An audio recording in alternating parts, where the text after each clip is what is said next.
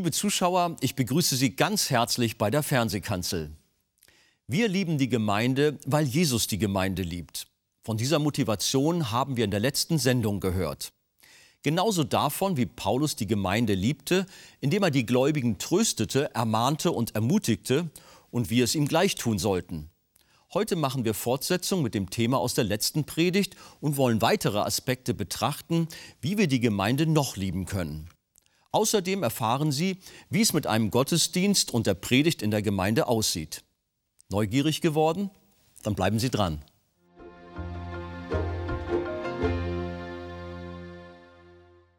Paulus liebte die Gemeinde, indem er sie tröstete, weil er spürte und wusste, dass Gott ein Gott allen Trostes ist, hatte er Trost, Ermutigung und Ermahnung für seine Geschwister. Er liebte aber auch die Gemeinde, indem er sich für sie hingab. Er machte sich auf den Weg nach Mazedonien, Vers 1. Warum tat er das? Auch diese Information haben wir aus seinem Brief an die Korinther. Er schreibt in 1. Korinther 16, ich werde aber zu euch kommen, ihr lieben Korinther, das war ja da unten in Griechenland, wenn ich Mazedonien durchzogen habe. Denn durch Mazedonien werde ich ziehen. Das war sein Plan. Aus den Versen zuvor können wir entnehmen, dass er eine Sammlung veranlasst hat für die Gläubigen in Jerusalem. Die Gemeinde war sehr arm und in großer Not. Und wir wissen, dass er die Gemeinden, die er in der Zwischenzeit gegründet hat, anwies, Gelder zu sammeln. Und er wollte nun durch Mazedonien reisen bis nach Korinth, um diese Gelder zu nehmen und um sie nach Jerusalem zu bringen. Paulus liebte die Gemeinde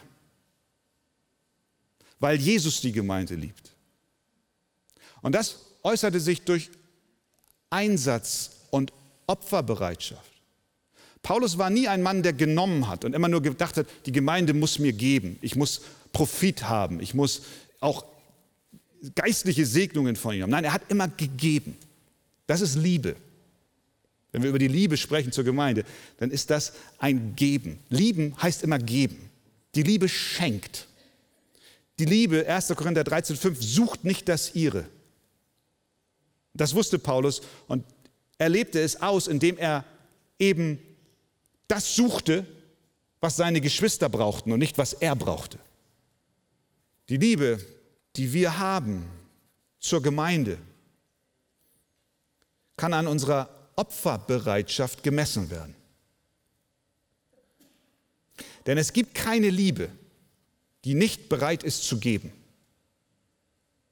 1. Johannes 3. Daran haben wir die Liebe erkannt, dass er, Jesus, sein Leben für uns hingegeben hat.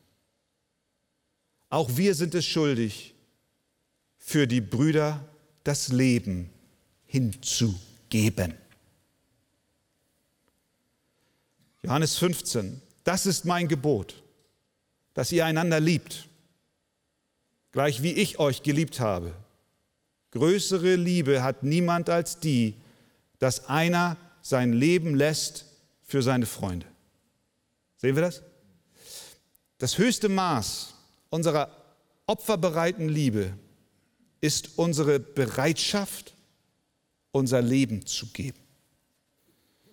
Es gibt Christen, die nicht bereit sind, ihre Zeit der Gemeinde zu geben. Von ihrem Leben mal ganz abgesehen. Es gibt Christen, die nicht bereit sind, ihre Gaben und Talente in die Gemeinde einzubringen, obwohl wir doch unser Leben niederlegen sollten.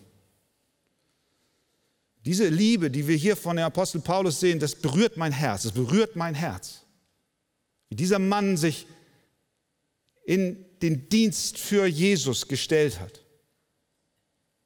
Da stellt sich die Frage, wie ist es mit uns? Ich weiß, dass diese Gemeinde eine von Gott außergewöhnlich gesegnete Gemeinde ist. Und das ist der Fall auch, weil wunderbare Geschwister in dieser Gemeinde ihr Leben für die Gemeinde geben. Preis dem Herrn. Ihre Zeit, ihre Gaben, ihr Geld, ihren Einsatz, ihre Gebete. Die Gemeinde Jesu kann nur wachsen, wenn Menschen dem Vorbild Jesu folgen, der sich selbst erniedrigt hat und vollkommen aufgegeben hat.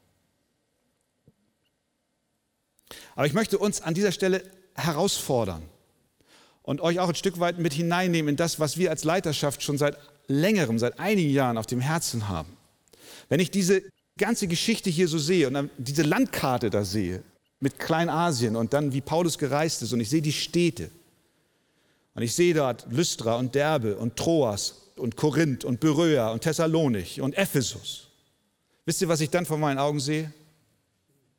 Ich sehe eine Karte und ich sehe Hamburg, ich sehe Stade, ich sehe Hannover, ich sehe andere Städte, hinter Tupfing, ich weiß nicht was. Ich sehe Städte, ich sehe Deutschland und ich sehe, dass Gott uns einen Auftrag gegeben hat, in diese Städte zu gehen, um sein Wort zu verkündigen. Ich sehe vor meinem inneren Augen Gemeinden, in denen das Wort Gottes gepredigt wird von denen es viel zu wenig in unserem Land gibt. Warum ist das etwas, was auf unserem Herzen liegt? Weil wir die Gemeinde lieben. Warum lieben wir die Gemeinde? Weil Jesus die Gemeinde geliebt hat. Und Jesus hat alles für die Gemeinde gegeben. Sein Blut und sein Leben. Und unsere Liebe zur Gemeinde äußert sich auch darin, dass wir bereit sind, uns hinzugeben. Wir haben Gemeindegründungen laufen, nicht weil es um die Arche geht, sondern weil es um Jesus geht.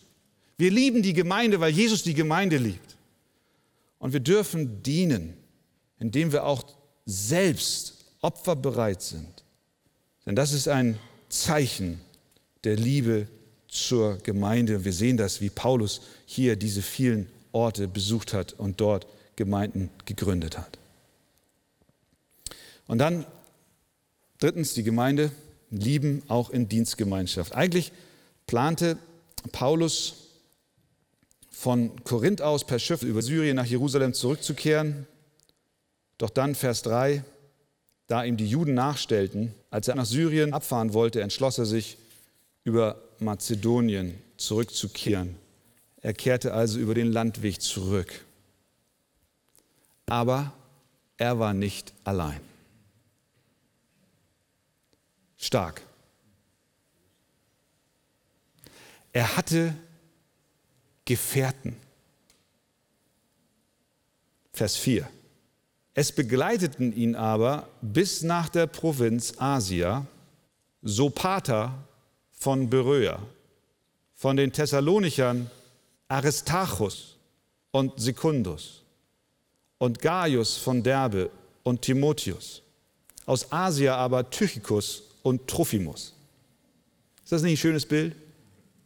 Da siehst du sie vor deinen inneren Augen, wie sie marschieren. Das war nicht ein Spaziergang, sondern eine wochenlange Reise. Zu Fuß durchzogen sie Mazedonien, durchzogen sie die ganze Gegend. Sopater war dabei, er kam aus Beröa. Aristarchus war dabei, vermutlich ein angesehener Mann, zumindest lässt der Name es vermuten, ein Aristokrat. Aristarchus. Er kam wie sein Kollege aus der Gemeinde in Thessalonich. Der hieß Sekundus, vermutlich ein ehemaliger Sklave. Man hatte nämlich die Sklaven durchnummeriert.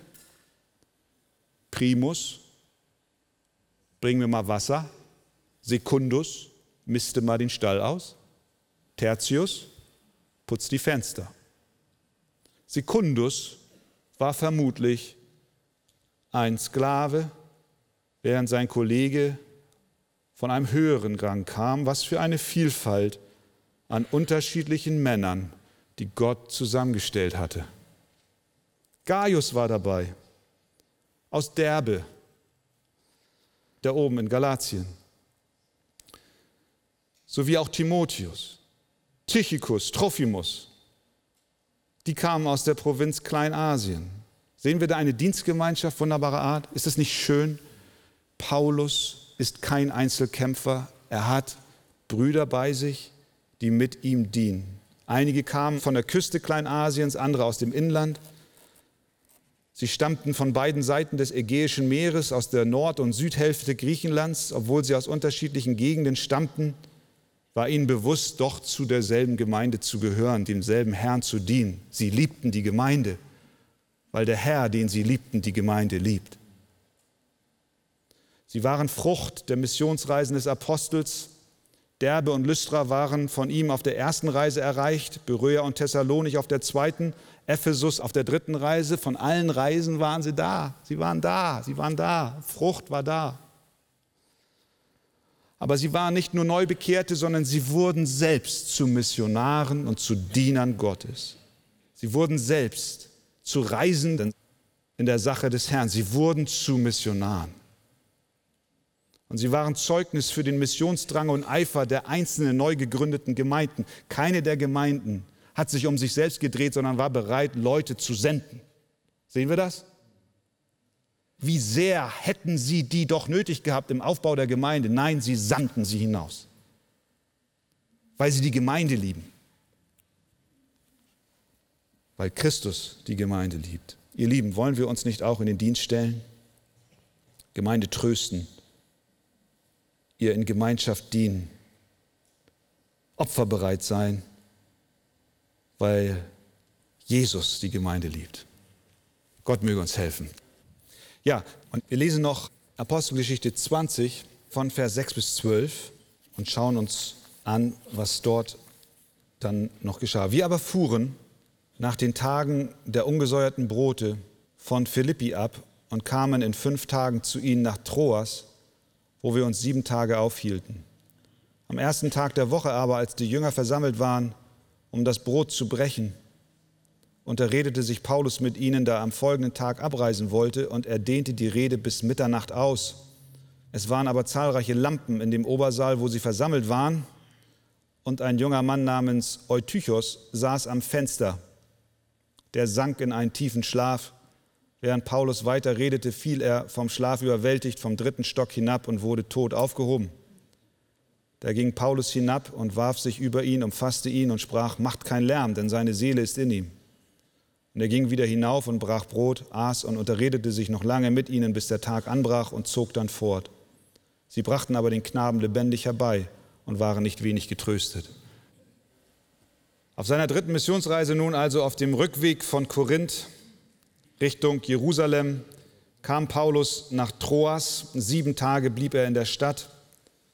Die Reisestrapazen der vergangenen Tage und Wochen waren groß und eine Pause sehr gelegen. Doch bevor er am folgenden Tag abreisen wollte, besuchte er den Sonntag-Gottesdienst in Troas. Und hier haben wir eigentlich eine der ersten Beschreibungen, wie ein Sonntag-Gottesdienst der ersten Gemeinde aussah.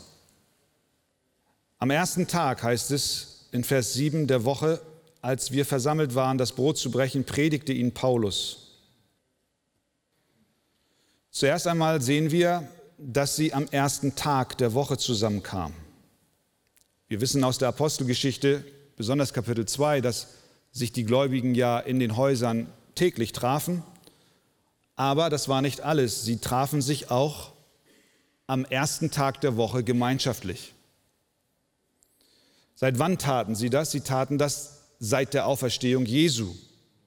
Als Jesus auferstanden war, heißt es in Johannes 20, an diesem Tag, dem ersten der Woche, waren die Türen verschlossen an dem Ort, wo sich die Jünger versammelt hatten.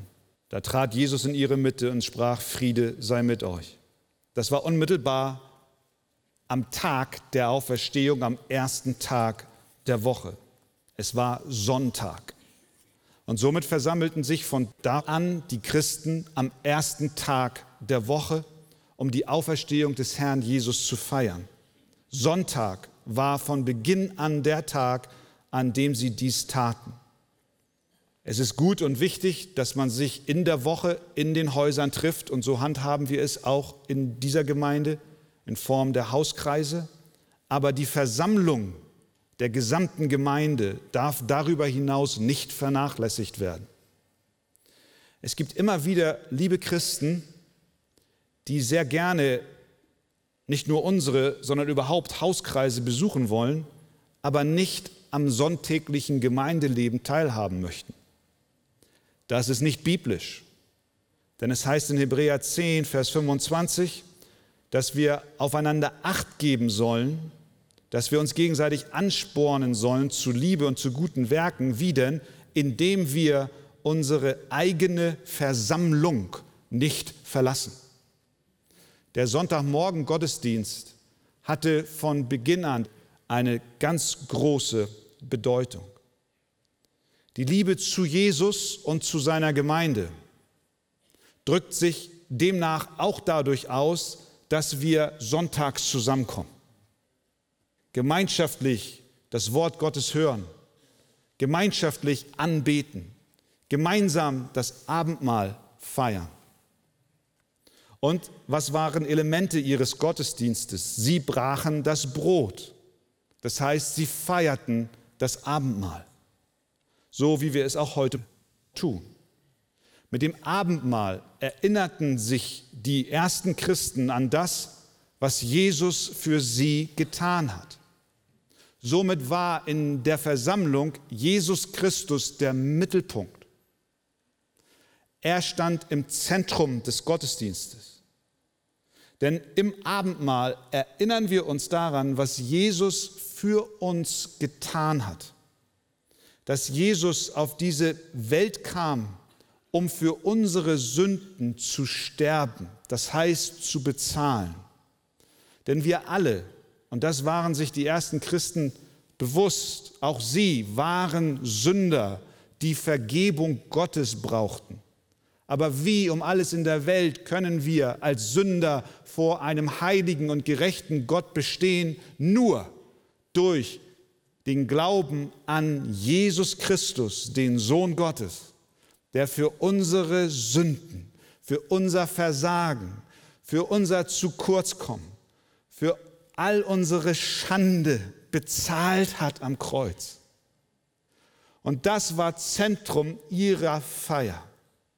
Und sie erinnerten sich daran, dass dieser Christus auferstanden ist. Diese Botschaft war es, die durch die damalige Welt hindurch hallte.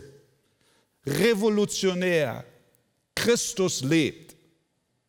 Daran stießen sich viele, aber andere nahmen es im Glauben auf. Und an dieser Botschaft hat sich über die Jahrhunderte nichts geändert. Die Botschaft, die wir heute verkündigen, ist dieselbe. Jesus Christus lebt. Er hat den Tod besiegt. Er hat deine Schuld getragen. Die Schuld und die Last und die Strafe liegt nicht mehr auf dir, sondern er hat bezahlt. Das verbindet uns mit den Gläubigen damals. Wir haben denselben Glauben. Das war zentrale Botschaft schon zu der Zeit. Wenn du heute hier bist, dann hoffe ich, dass wenn du aus diesem Gottesdienst rausgehst, du dieses eine verstanden hast, dass Jesus für dich am Kreuz gestorben ist und es Hoffnung allein in ihm gibt. Sie trafen sich also am ersten Tag der Woche, sie feierten hier in Troas das Abendmahl und sie hörten eine Predigt. Wer predigte? Ihr geliebter Paulus. Ja, ja. Und wenn du den erstmal auf die Kanzel lässt, dann Gnade dir Gott. Der, ich hätte beinahe gesagt, der arme Kerl, aber er war ja kein armer Kerl, der hatte wirklich eine lange Reise hinter sich. Mann setzte sich nicht hin in die letzte Reihe, um zu konsumieren, sondern war wieder bereit zu dienen. Er wollte am nächsten Tag aufbrechen und weiterreisen. Da hätte ich erstmal Koffer gepackt. Aber er war da. Er liebte die Gemeinde so sehr, dass er, und hör mal, er liebte die Gemeinde so sehr, dass er bis Mitternacht predigte. Jetzt fragst du, wieso ist das Ausdruck von Liebe, wenn der Pastor bis Mitternacht predigt? Das ist eher Quälerei. Was tust du, wenn ein Baby nach Milch schreit? Was tust du? Setzt du dich hin, schaust es an und gehst? Das wäre vergleichbar gewesen, wenn Paulus in den Gottesdienst gekommen wäre, sich hinten hingesetzt hätte und wieder gegangen wäre. Petrus schreibt in 1. Petrus 2, seid als neugeborene Kindlein begierig nach der unverfälschten Milch des Wortes, damit ihr durch sie heranwachst. Die Situation war folgende. Da saßen lauter Babys, die schrien nach Milch. Es wäre Quälerei gewesen, wenn Paulus gesagt hätte, nee, ich predige euch nicht. Die wollten, weil ihr Inneres erweckt war. Die wollten hören. Sie hatten Hunger. So wie ein Baby hungert. Wenn ein Baby nicht nach Milch schreit, dann ist etwas nicht in Ordnung. Wenn ein Christ nicht nach Milch schreit, nach dem Wort schreit, nach Brot schreit, dann ist was nicht in Ordnung. Und so hungerten sie.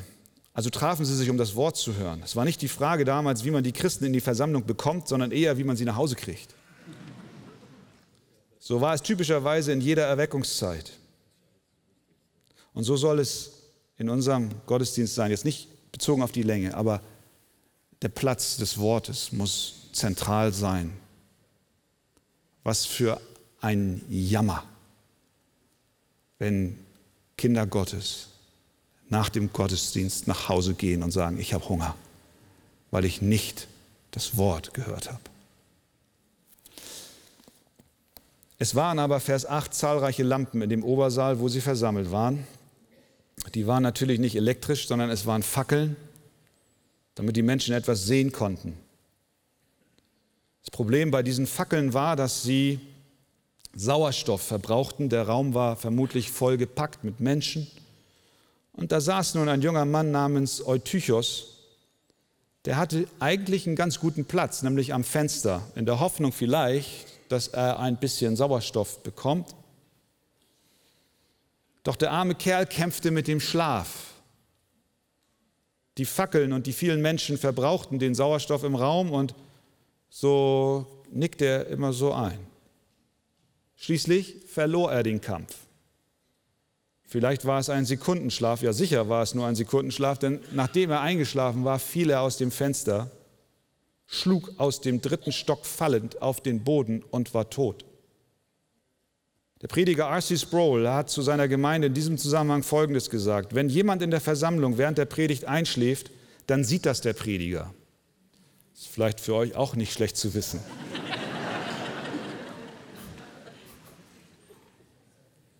Sproul weiter.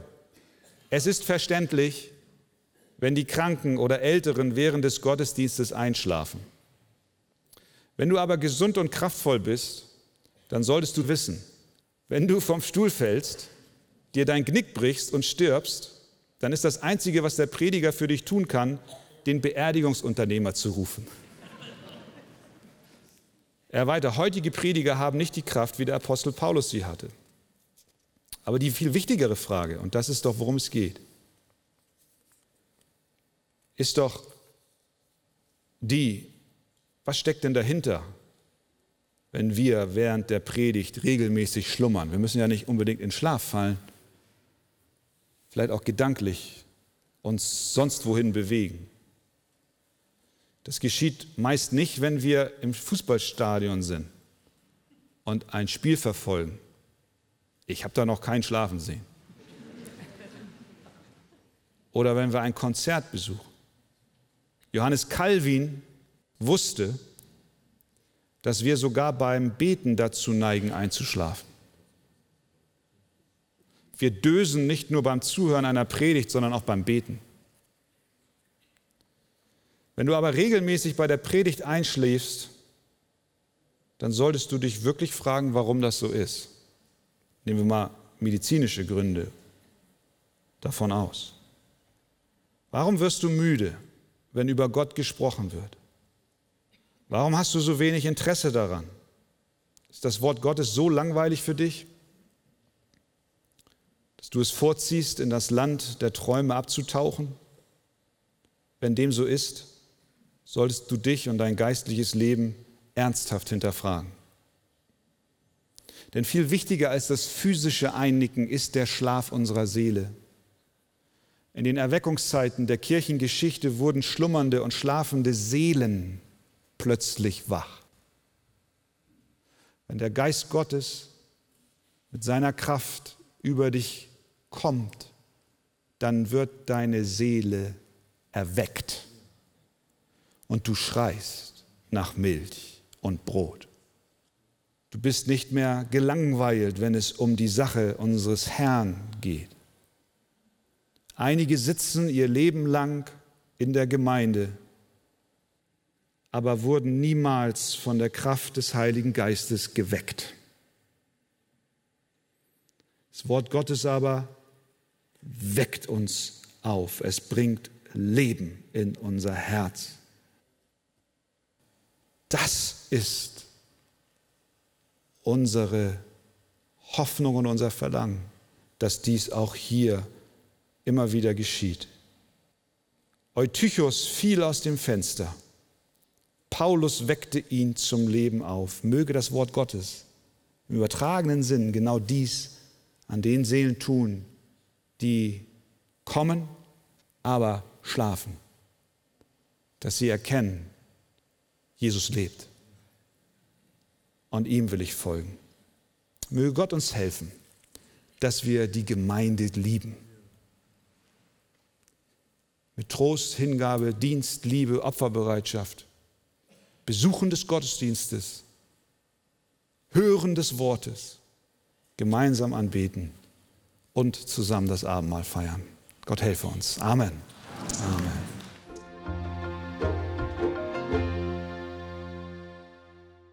In der Predigt haben wir gehört, dass die Botschaft von Jesus Christus dieselbe ist wie zu Zeiten der ersten Christen.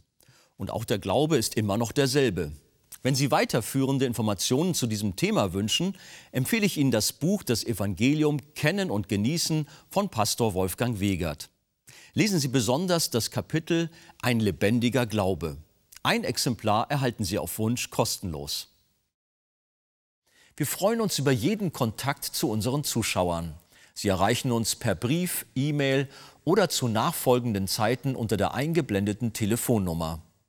Näheres zur evangelisch reformierten Freikirche Arche finden Sie im Internet. Viele unserer Zuschauer sind für die Fernsehkanzel sehr dankbar. Sie beten für uns, sie machen die Sendung weiter bekannt und helfen uns auch finanziell. Herzlichen Dank für jede Form der Unterstützung. Über eine Spende auf die eingeblendete Kontoverbindung würden wir uns sehr freuen. Ich verabschiede mich nun und wünsche Ihnen Gottes Segen. Schauen Sie gerne beim nächsten Mal wieder rein.